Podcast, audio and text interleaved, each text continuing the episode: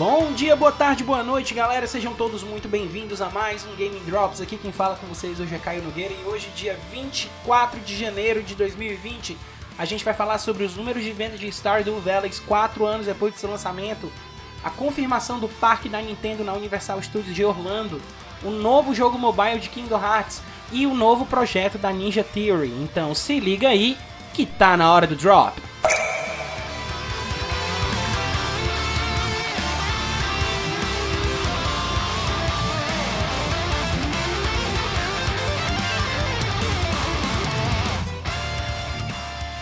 Bom, gente, Stardew Valley, o jogo simulador de fazenda indie criado aí pelo Eric Barone, tá? Ele acabou de atingir a marca de 10 milhões de unidades vendidas, tá, gente? 10 milhões. Lembrando que só uma pessoa desenvolveu esse jogo, que foi o próprio Eric Barone. Ele desenvolve o jogo sozinho já fazem 4 anos e ele atingiu a marca de 10 milhões de vendas, gente. É, tá certo que nós temos Stardew Valley em várias plataformas, né? Nós temos ele no PC, no PlayStation 4, no Switch, no Vita, no Xbox One, é, em mobile. Então a gente tem várias plataformas aí, ele não especifica quais foram as vendas em cada uma das plataformas. Eu tenho certeza que mobile deve ter muita força dentro desses números de venda aí. Mas ainda assim, gente, 10 milhões para um jogo indie feito sozinho, de 4 anos atrás, é uma força muito impressionante, tá? É, jogos de simuladores de fazenda são muito difíceis da gente encontrar alguns com qualidade. A gente só releva aí Harvest Moon, o Story of Seasons e talvez ainda um pouco Rune Factory, tá? Então, o Stardew Valley ele veio para preencher um buraco aí que os fãs de Harvest Moon clássico tinham sentido ao longo desses anos. E com quatro anos com essa marca aí, é um, é um, um milestone muito forte, muito grande que ele atingiu. Então, meus parabéns aí pro Eric Barone. E é um jogaço, tá, gente? Para quem gosta aí de simulador de fazenda, até para jogar em cooperativo, Stardew Valley é minha recomendação com certeza.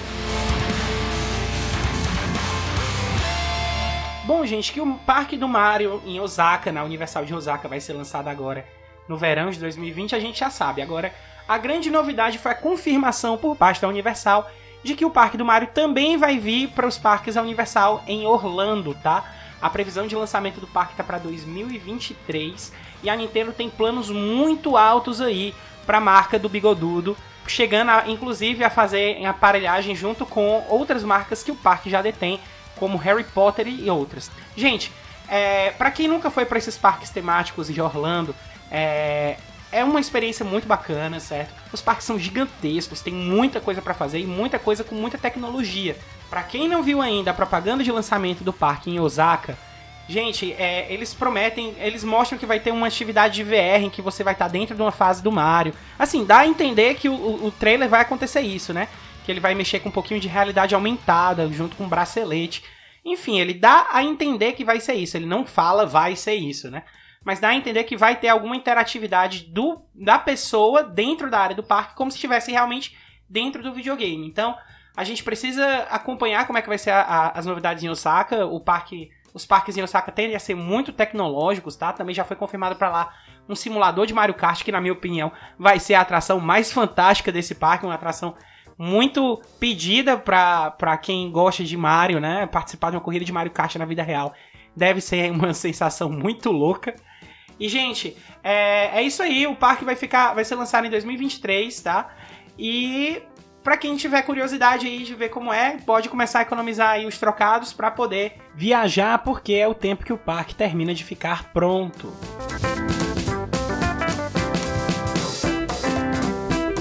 Bom, pessoal, a Square Enix anunciou aí mais um Kingdom Hearts Mobile, tá certo? E dessa vez é o Kingdom Hearts Project Xenahort, né? Que é o nome provisório do jogo aí enquanto ele está em desenvolvimento. Esse jogo vai ser focado em contar a história do Xenahort e mostrar por que é que ele virou o Seeker of Darkness, né? O buscador da escuridão. Gente, na minha opinião, é completamente desnecessário.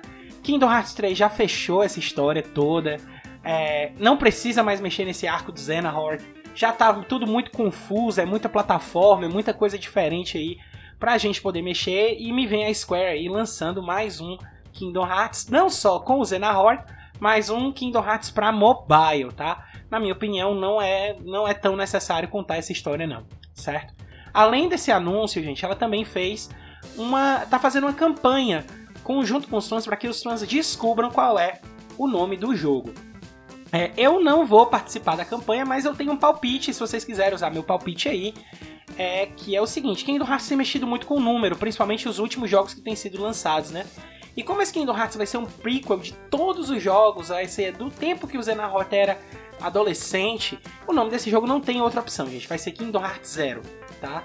Ele vai contar a história desde o começo. Se ele for mexer com o número mesmo, vai ser Kingdom Hearts Zero não tem pra onde correr. Se quiserem usar meu palpite, podem usar, podem ficar à vontade. Eu não vou participar do concurso, mas caso eu esteja correto e você estiver usando meu palpite, estiver usando o palpite para participar do concurso em cima do que eu tô gravando aqui, pode me marcar na mensagem, é só isso que eu, que eu peço. Me marca na mensagem só para saber que eu tô certo.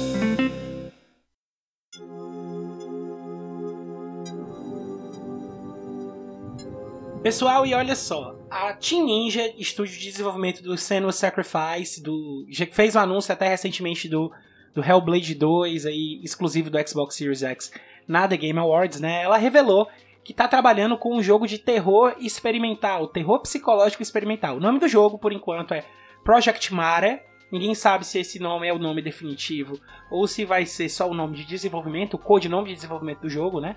Mas ele vai ser um título experimental nessa linha de terror, tá? Desde que se uniu à Xbox Game Studios, a Ninja Theory tem trabalhado em alguns jogos bacanas, né? Como foi o caso do Bleeding Edge, que eles estão, que eles já anunciaram como um multiplayer aí que vai estar tá chegando, né? O anúncio do Senua Sacrifice 2 e agora o Project Mara. Eu não sei aí se o Project Mara vai ser exclusivo do Xbox Series X e PC. Mas tudo indica levar que sim, uma vez que a Ninja Theory agora é um estúdio exclusivo da Microsoft, né? Vamos acompanhar pra, porque os jogos de terror têm dado uma baixa, a gente só tem basicamente Resident Evil aí agora, que voltou às origens, né, com esses remakes, mais um jogo de terror realmente pegado, bom, triple A. Faz tempo que a gente não tem um.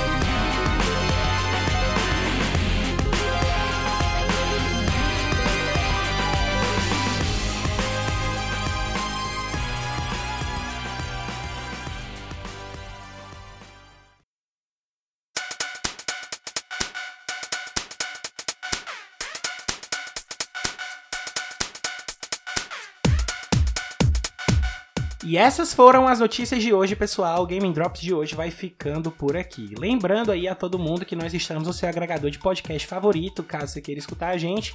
E caso você queira mandar uma mensagem aqui pra gente, uma crítica construtiva, uma sugestão, mandar um alô, um abraço, dizer aí qual foi o jogo que você jogou no jogo do bicho, enfim, tanto faz. É, se quiser mandar um recado pra gente, você pode usar tanto a mensagem de áudio do Anchor, que eu incorporo aqui ao podcast, como ah, eu posso também receber a mensagem de vocês pelo Twitter. A minha arroba é arroba caiohnog e tem a arroba do Felipe Lins, que é arroba FLLins, tá ok? Um abraço aí a todos, Caio Nogueira vai se despedindo aí, valeu!